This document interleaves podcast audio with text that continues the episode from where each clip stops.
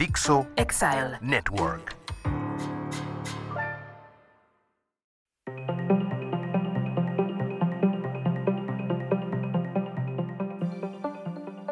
Tecnología que fue y ya no es. ¿Qué se pierden las nuevas generaciones?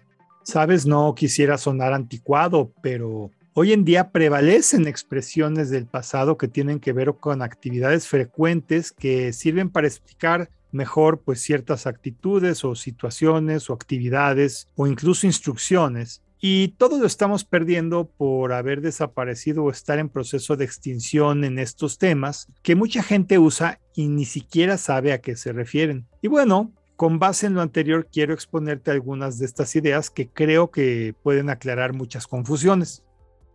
Dar la vuelta en sentido de las manecillas del reloj.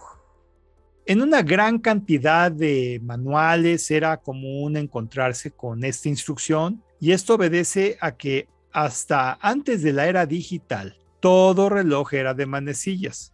No existían relojes digitales. El sentido en el que las manecillas giran siempre es el mismo y es objeto popular de saber cómo armar, desarmar, apretar, aflojar, etcétera. Un sinnúmero de productos que hoy, gracias a los relojes digitales que anuncian todo con números las horas, pues se ha perdido y las personas no entienden muchas veces cómo hacer tareas sencillas.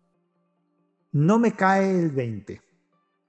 Aquí se tiene pues doble nostalgia, yo diría por un lado, la extinción de casetas telefónicas, en donde previo a la era digital se llamaba desde cualquier esquina en la calle a cualquier lado y para ello se usaba una moneda de 20 centavos que en aquel entonces, más o menos en la época de la década de los 1970s, 1960s, era más o menos del tamaño de una moneda actual de 10 pesos. Sí, de ese tamaño era una moneda de 20 centavos entonces. Y bueno, la expresión hacía la referencia a implicar que no entiendes lo que te están diciendo y la razón de esto es que a veces al poner la moneda en el teléfono no te daba ni el tono para marcar ni se podía usar. Cuestión que pues confundía a cualquiera y normalmente con algunos buenos golpes al teléfono se resolvía.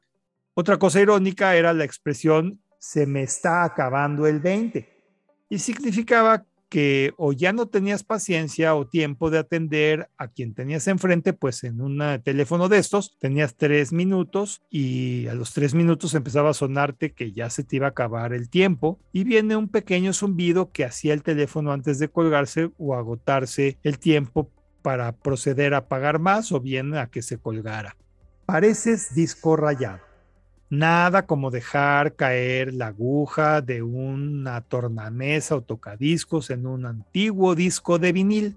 Se escuchaba un pequeño espacio con ruido inconfundible y luego empezaba la música. La aguja iba desplazándose hacia el centro del disco pasando de un surco del disco a otro mientras se interpretaba la música. En ocasiones el surco se estropeaba dejando a la aguja repetir indefinidamente la misma pista y es así como esta expresión se le daba a la gente que, así como ese disco que nada más repetía lo mismo, pues es muy repetitiva. Y obviamente por eso se le decía así a esta gente. Se me borró el cassette.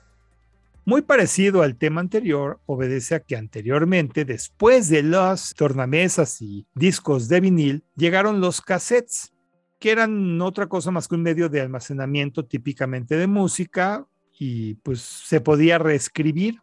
Cuando alguien hacía esto por error, tendía a sufrirlo diciendo que su cassette se había borrado y por ello había perdido todo. La expresión se expandió popularmente para representar cuando habías olvidado algo por completo o simplemente no hiciste algo al decir, híjole, se me borró el cassette. Usar teléfono para cortejar. Si eres un millennial, posterior, es probable que todas tus relaciones afectivas fueron o sean mediante redes sociales o medios digitales y en casa de la persona que quieres que sea tu novio o novia, ni idea tienen de tu existencia. Fíjate que antes de eso, la única forma de llegar a poder hablar con la persona que querías era si estabas a distancia usando el teléfono, el cual se atoraba por horas entre los enamorados sin permitir a nadie poder llamar a esos dos lugares en donde la gente estaba hablando. Una situación que se ha perdido es la capacidad de los padres del la o el interesado de poder, entre comillas, evaluar a la persona que llamaba, pues no siempre contestaba ese interesado y caías en las garras de alguna de las personas de la casa que podía llegar hasta pues cuestionarte o preguntarte más allá de lo que tú hubieras querido contestar. Y bueno, Podría seguir y seguir con más de estas expresiones y situaciones que eran claras en el pasado y que hoy no se entienden o ni siquiera se ven como algo realista. No hay duda que ni yo ni nadie cambiaremos nuestro teléfono celular por una caseta telefónica y en efecto, aún hay relojes con manecillas, pero si es claro, eh, puedo reconocer que en algún tiempo todas estas situaciones quedarán totalmente olvidadas en el tiempo y si alguna vez alguien se topa con un manual o documento con ellas, será muy difícil interpretarlo. Lo que me llama la atención es cómo en un futuro cercano adoptaremos expresiones de la tecnología o servicios actuales que puede que no existan o se hayan transformado tanto que realmente se vuelvan temas de la historia. Interesante, ¿no crees? Soy Moisés Polishuk y agradezco que me hayas escuchado. Hasta la próxima.